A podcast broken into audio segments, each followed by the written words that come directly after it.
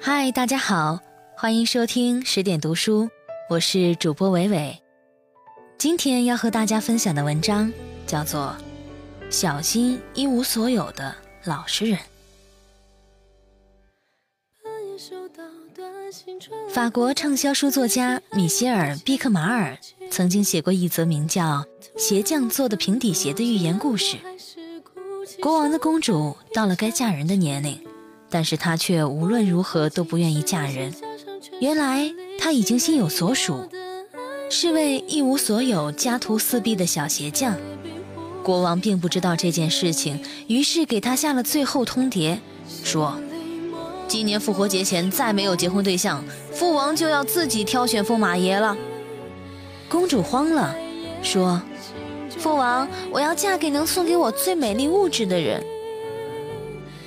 国王喜出望外，赶紧命人广贴英雄榜。于是五湖四海的青年才俊献上了各式各样的珍奇异宝：俊美的马匹、稀有的钻石、华丽的裙子、会说多种语言的八哥。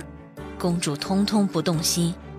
当有位小鞋匠献上一双朴素的浅口平底鞋，公主立马接受了。国王没有办法，只好对于这对新人表达了自己的祝福。这个寓言的中心思想是教导小朋友和大朋友们谈对象的时候，别管他有没有钱，老实靠谱，对你好就行了。真的是这样吗？童话版的公主和小鞋匠故事包裹着糖衣外套，现实版的公主和小鞋匠往往没那么美好。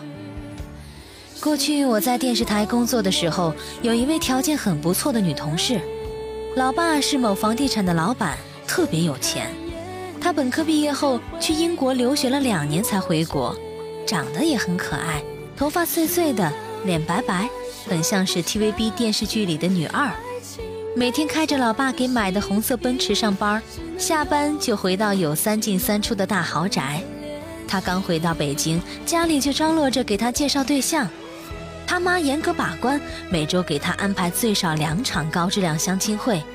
他完全没有任何感觉。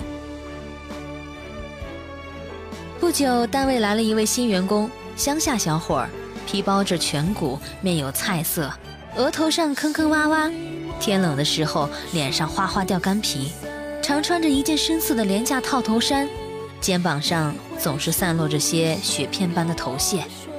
然后他们在一起了。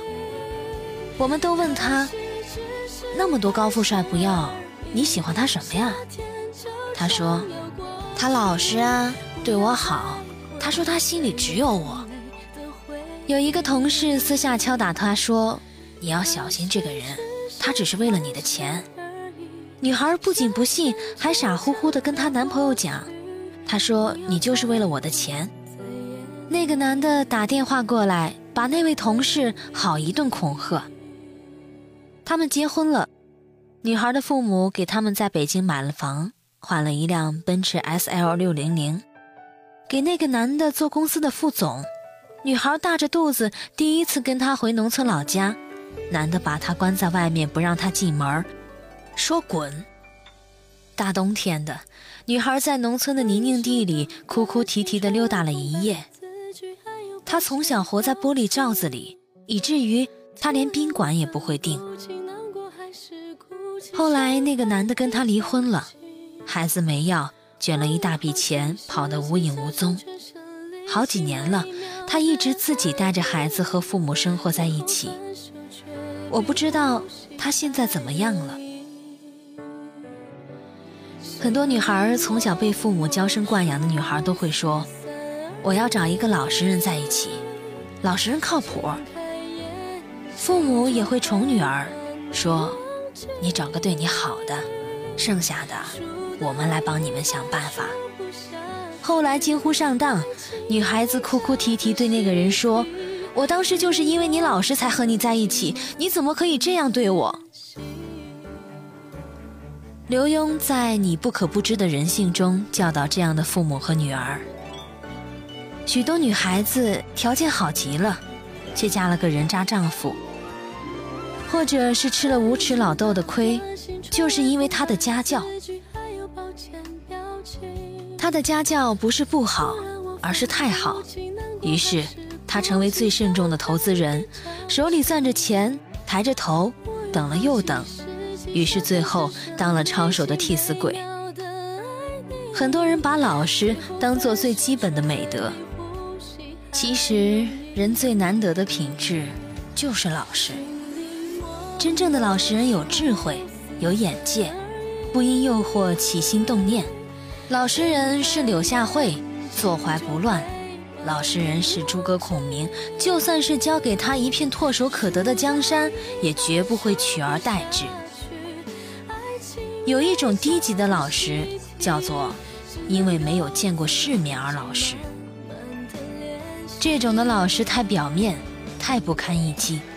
人们常以为这就应当是老实人的全部，而单纯的女孩不介意他们潦倒，不介意他们玻璃心，不介意他们一无所有。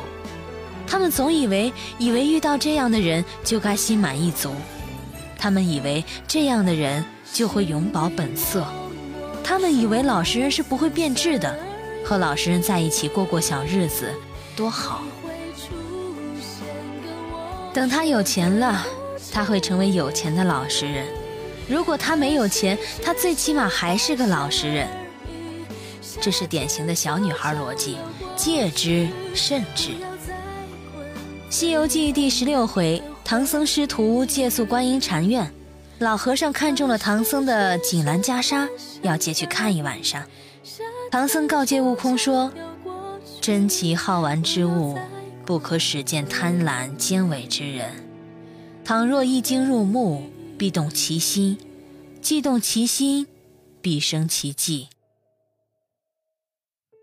这人既然是个贪婪的人，还要给他看珍奇异宝，这和在饥肠辘辘的猫眼皮底下放生一条鱼有什么区别？穷书生张生和富家小姐崔莺莺海誓山盟，最后还不是做了高官，抛弃了崔莺莺？那些要来吃唐僧肉的妖怪，哪个不是装得楚楚可怜、童叟无欺？历史和现实已经无数次的证明，穷奢极欲的是这些老实人，始乱终弃的是这些老实人，卸磨杀驴的还是这些老实人。画心画皮难画骨，知人知面不知心。真正的老实，经历过事情，见过场面，品尝过堕落。拥抱过自由，这个花花世界暗礁重重，而当一个人知道的越多，看到的越多，经历的越多，就越容易明辨是非。对于什么该动心，什么该不动心，方才会水落石出。有一次，黄渤接受采访，记者问：“你找另一半是不是要找颜值高的？”黄渤说。你还真说错了，我们干这一行啊，天天接触的都是帅哥美女，再追求颜值的人也疲劳了。我愿意找个说得上话的。脸书创始人扎克伯格，四百三十亿美元身家，永远穿一套衣服，开破丰田，坐在街边啃麦当劳，居然还没有把流产了三次的妻子踹掉去勾搭小嫩模。二零一四年，扎克伯格共计给慈善捐款十亿美元。有人好奇他的节俭，他说：“我是犹太人，如果我因为挣的钱多而炫耀，会被我的族人瞧不起。”对于真正的有钱人来说，钱是手段，不是目的。刘墉告诫读者：遇是没身份、没地位、没财产、没退路的男人，你愈要小心。这样的人一旦得到自己想要的东西，往往会露出马脚，而那之后的可恶程度，简直能逼人悬梁。远离那些以一无所有为耻、迫切希望改变现状，并且把爱情当作是手段的渣男，选择和有智慧的老实人在一起。这样的人，美丽的皮相不会使他目眩神晕，金钱财富不会腐蚀他的品性。历经风雨的老实人才是美酒佳肴，而涉世不深的老实人恐怕会成为穿肠毒药。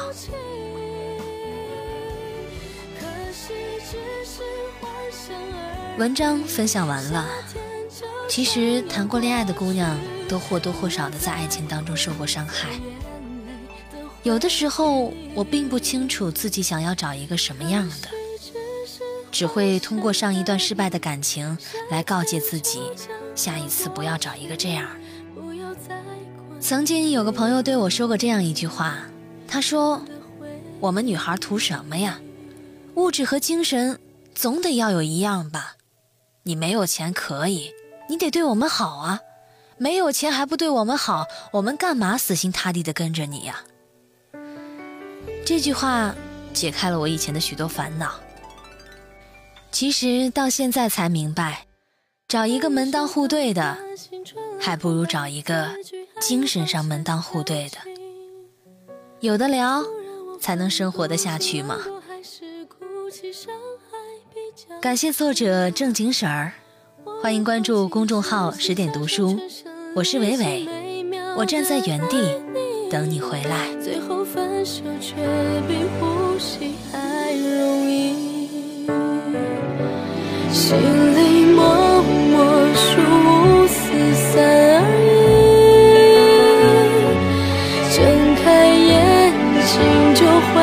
把你忘记，数到一半数不下去，爱情没教的习题，只能够自己慢慢的练习。